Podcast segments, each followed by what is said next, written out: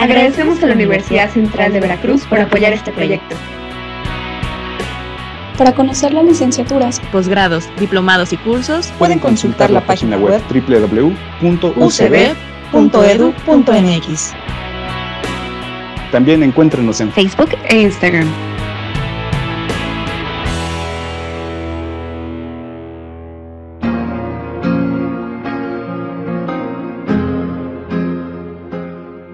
¿Qué tal? Sean bienvenidos a otro episodio más, esta vez el tercer episodio de Psicología Contracorriente. Hoy quiero empezar por los agradecimientos generales, gente que me ha apoyado en este proyecto con mucho entusiasmo y mucha de su ayuda.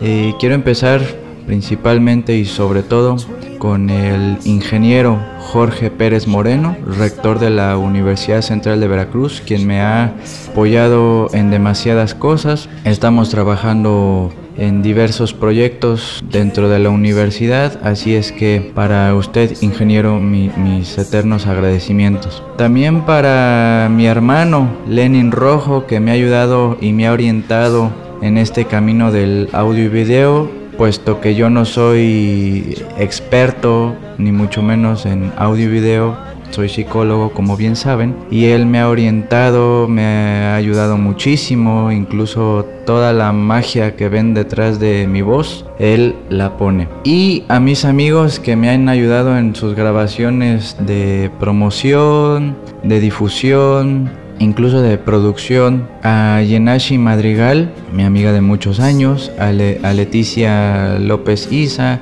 con la cual he trabajado mucho tiempo, le ayudé con su tesis de doctorado que recientemente acaba de publicar, a Carolina Arrache, una amiga entrañable, a Leila Bocanegra, una de mis mejores amigas de la universidad y hasta la fecha, a Carla Rodríguez Vázquez, conozco hace muy poco tiempo, pero se ha formado una bonita relación, a Michelle Mendoza, de igual manera muy poco tiempo de conocerla, pero eh, he percibido su, su, carisma y su cariño hacia mí. Y no por último, menos importante, Carlos Lizarraga, un amigo que muy rápidamente hicimos conexión casi casi al inicio de la carrera, tuvimos clases juntos, eh, era muy muy divertido y muy interesante siempre escucharte amiguito. Bueno, vamos a empezar con el tema de hoy. Bienestar, felicidad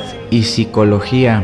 Episodio 3 de Psicología Contracorriente. Y les voy a tirar algunas estadísticas para que vean la contradicción o las contradicciones que estamos viviendo en la actualidad. Según la Organización para la Cooperación y el Desarrollo Económico OCDE, el 85% de las personas dicen tener más experiencias positivas en un día normal, como son sentimientos de paz, satisfacción por sus logros, gozo, entre otras, que negativas dolor, preocupación, tristeza, aburrimiento, entre muchas otras. Una investigación del, del INEGI sobre suicidios nos dice que hay 6.000 suicidios al año en México. 3.000 son personas menores de 35 años. 8 de cada 10 son hombres. Y eso es lo más impresionante y lo cual me preocupa mucho. De los 20 a 29 años son las tasas más altas de suicidio, principalmente por problemas familiares, amorosos, depresión, ansiedad, abuso de alcohol y consumo de drogas. Ahora bien, en el mundo se ha incrementado 60% de los suicidios en los últimos 50 años. Es decir, ocurren actualmente cada 40 segundos. Estas cifras son del INEGI. Para que reflexionemos un poco sobre estas cifras que son totalmente alarmantes, tristes, pero que están reflejando precisamente el tema de hoy, que es bienestar, felicidad y psicología. Para iniciar el tema quisiera señalar una contradicción fundamental de alguna manera operando en estas estadísticas.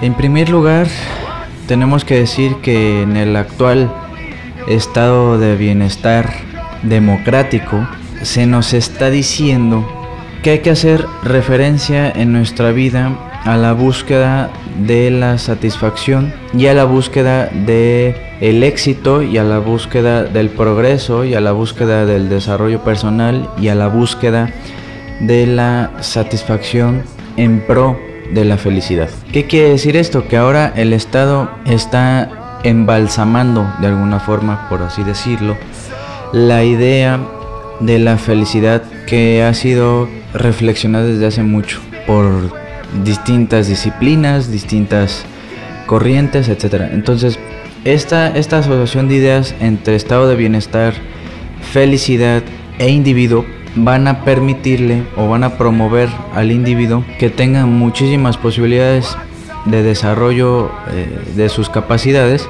pero al mismo tiempo esas demandas del estado de bienestar le van a empezar a generar ansiedad, depresión y como nunca antes en la historia eh, se ha visto el nivel de medicación que se le está suministrando a la población para que precisamente gestione sus, sus trastornos o sus enfermedades, esto entre comillas, pues no tiene precedentes. Entonces, esta contradicción que estoy señalando, muchos autores la han reflexionado, contemporáneos, que va desde la sociedad del miedo a la libertad y también la sociedad del riesgo, como ahorita veremos. ¿A qué se refieren los autores cuando están hablando de sociedad del miedo a la libertad? Y aquí es fundamental comprender esto. Ellos dicen que hay una paradoja en la elección cotidiana de los sujetos de muchos contextos de nuestra vida. Entonces nos dicen, voy a utilizar un ejemplo para que se entienda esto perfectamente. Nosotros al asistir a un supermercado vamos con la idea de, pongamos por caso, comprar un shampoo para nuestro tipo de cabello. Entonces vamos al supermercado, vamos al stand donde están los shampoos que estamos buscando y que nos encontramos con que ese shampoo para nuestro tipo de cabello pues hay 25 mil marcas, hay 25 mil variedades para nuestro cabello, hay 800 mil consistencias y sustancias que pueden aportar para mejorar nuestro tipo de cabello. Entonces, ¿qué hay ahí que el sujeto está expuesto a esas a esa multiplicidad excesiva de productos? Pues en este sentido hay un miedo a elegir mal.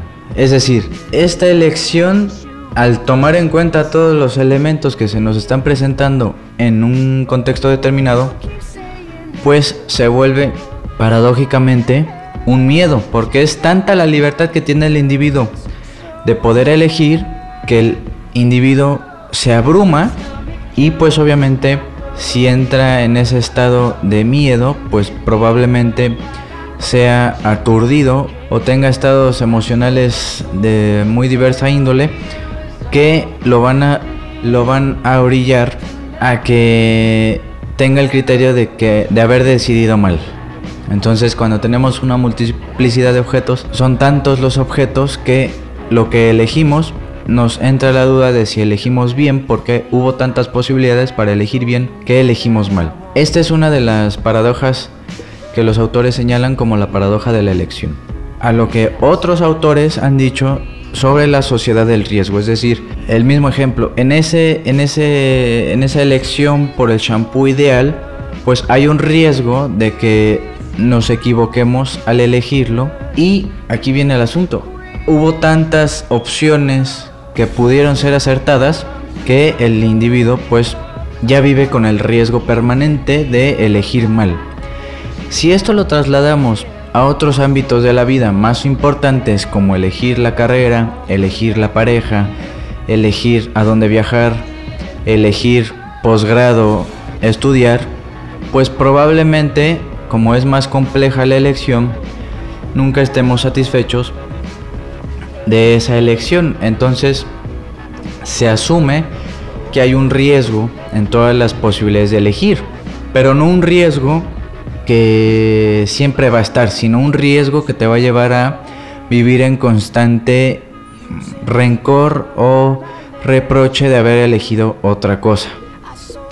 Entonces, e, estos son los dos elementos que ahorita quiero dejar claros. La sociedad del miedo a la libertad como efectos de una paradoja de elección. Y la otra que va muy de la mano, la sociedad del riesgo que los autores manejan. Me parece adecuado hacer un diagnóstico parcial sobre qué características del individuo actual lo están configurando. O por lo menos me parece interesante estos tres puntos que se pueden interrelacionar de manera adecuada. Una es la incapacidad para estar a solas. ¿Qué quiero decir con esto? Que parece ser que cuando estamos a solas, lo primero que hay que hacer es sacar el celular, navegar por internet o consultar alguna red social. Porque ya no importa mucho estar a solas pensando eh, sobre alguna situación, sobre nuestros problemas, observar lo que sucede a nuestro alrededor, porque genera ansiedad del reclamo del mundo virtual. Entonces, ese primer punto lleva al segundo que es un individualismo intensificado por las redes sociales. Es decir, paradójicamente, las redes sociales están haciendo más individualista el proceso de socialización. ¿Qué quiero decir con esto? Que, que el individualismo de las redes sociales es que estamos usando a los demás para nuestra propia satisfacción. Y esto va desde un like hasta armar una polémica en las redes sociales por creer que uno tiene la verdad absoluta sobre algún tema. Entonces, hay que reflexionar en esto. ¿Estamos usando las redes sociales o las redes sociales nos están usando a nosotros? Y por último, considero importante categorizar o clasificar a este individuo posmoderno del presente con la categoría de individuo flotante. Hablábamos de la multiplicidad de objetos que se encuentran en el supermercado dentro de un posible producto que comprar. Decíamos, si lo replicamos en distintas áreas de nuestra vida, pues se podría decir que hay una multiplicidad de demasiados contextos en los que el sujeto o el individuo puede transitar. Este tránsito del sujeto o de la persona por distintas instituciones, por distintos contextos, por distintos momentos de su vida, van a estar generando un sujeto sin anclaje. Podríamos decir que ese individuo flotante va de contexto en contexto consumiendo esos contextos como si los contextos se pudieran consumir y esa flotación, digamos así, del, del individuo va permitiéndole que no se ate a nada y no se ancle a ningún tipo de institución, de ningún tipo de eh, grupo normativo, a ningún tipo de apoyo social, puesto que ese anclaje el sujeto lo vive como una falta de progreso, como, una, como un retraso en su desarrollo personal, etc. Entonces, mientras más contextos consuma o transite por ellos, mejor persona va a ser cosa que es totalmente, eh, a mi juicio, absurdo, porque voy a citar a Gustavo Bueno, que es el, el creador de este rótulo de, de individuo flotante, que dice, las individual, individualidades flotantes resultarían de situaciones en las cuales desfallece en una proporción significativa la conexión entre los fines de muchos individuos y los planes o programas colectivos, situaciones en las cuales comienza a darse el caso en que muchos individuos, sin perjuicio de poseer ya una biografía o curso personal, no encuentran la conexión con los planes vigentes de cualquier tipo que sean planes capaces de imprimir a sus fines propios, o sea, a los del individuo, un sentido peculiar, o sea, de vida. Ello, según esta hipótesis, no necesariamente porque no existen estos planes colectivos, o porque la soledad del individuo les aparte de ellos, sino porque llegan a ser superabundantes y se neutralizan ante situaciones individuales determinadas. Es decir, cuando un individuo flotante va de contexto en contexto sin anclarse a nada, esa falta de anclaje en algún momento va a neutralizar todos los contextos en los cuales ha ocurrido y ha decidido estar y ha neutralizado su sentido de vida, es decir, ya nada, ya nada va a permitirle a ese individuo progresar en la vida, si lo podríamos decir así. Salvo que tenga suerte o sea azar o... Entonces, esta referencia a Gustavo Bueno me parece interesante porque él parece ser que clasifica, al igual que Lipovetsky con su libro que al rato les voy a recomendar, parece ser que todo tiene que ser ligero, soft, suave, incluso el lenguaje ya tiene también que ser suave porque si no dañas a terceros. Eh, las pantallas ya son muy delgadas, las pantallas táctiles de los celulares ya, ya son muy suaves, ya todo tiene que ser con delicadeza. Entonces eso no es gratuito, tiene que ver con una configuración del presente que las empresas han entendido muy bien desde estas coordenadas.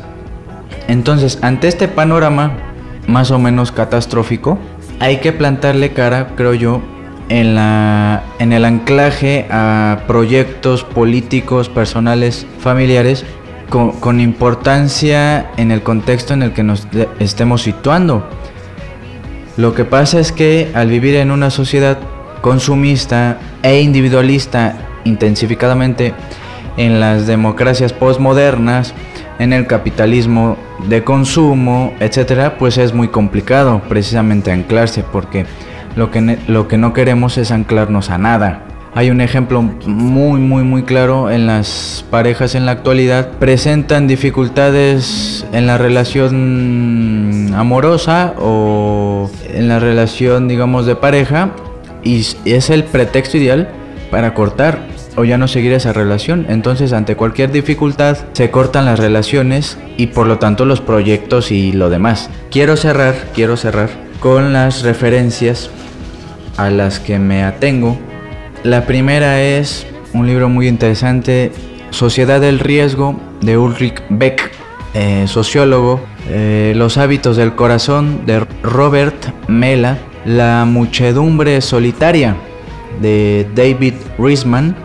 Solos Juntos, de Sherry Turkley. Subí un video a la página de Facebook de Psicología Contracorriente. Ahí pueden checar el video directamente. Eh, esta misma autora, Sherry Turkley, también hizo un libro en defensa de la conversación en la que explica más o menos cómo las redes sociales han cambiado nuestras formas de relacionarlos cara a cara de manera cotidiana y de la ligereza de Gilles Lipovetsky. Miedo a la libertad de Eric Fromm y La personalidad neurótica de nuestro tiempo de Karen Horney. Espero les haya gustado esta reflexión muy muy breve sobre un tema que está totalmente en el presente, en nuestro día a día, que es muy complejo, obviamente en un audio de con este formato pues es muy muy complicado, pero les dejo algunas ideas para que reflexionen. Y si les gustó, recuerden suscribirse a nuestro canal de YouTube, a Facebook, a Spotify, a Instagram, para que estén al pendiente de los videos, audios y futuras entrevistas con personas importantes de Jalapa. Hasta aquí el audio de hoy. Nos vemos la próxima semana, chicos y chicas. He dicho.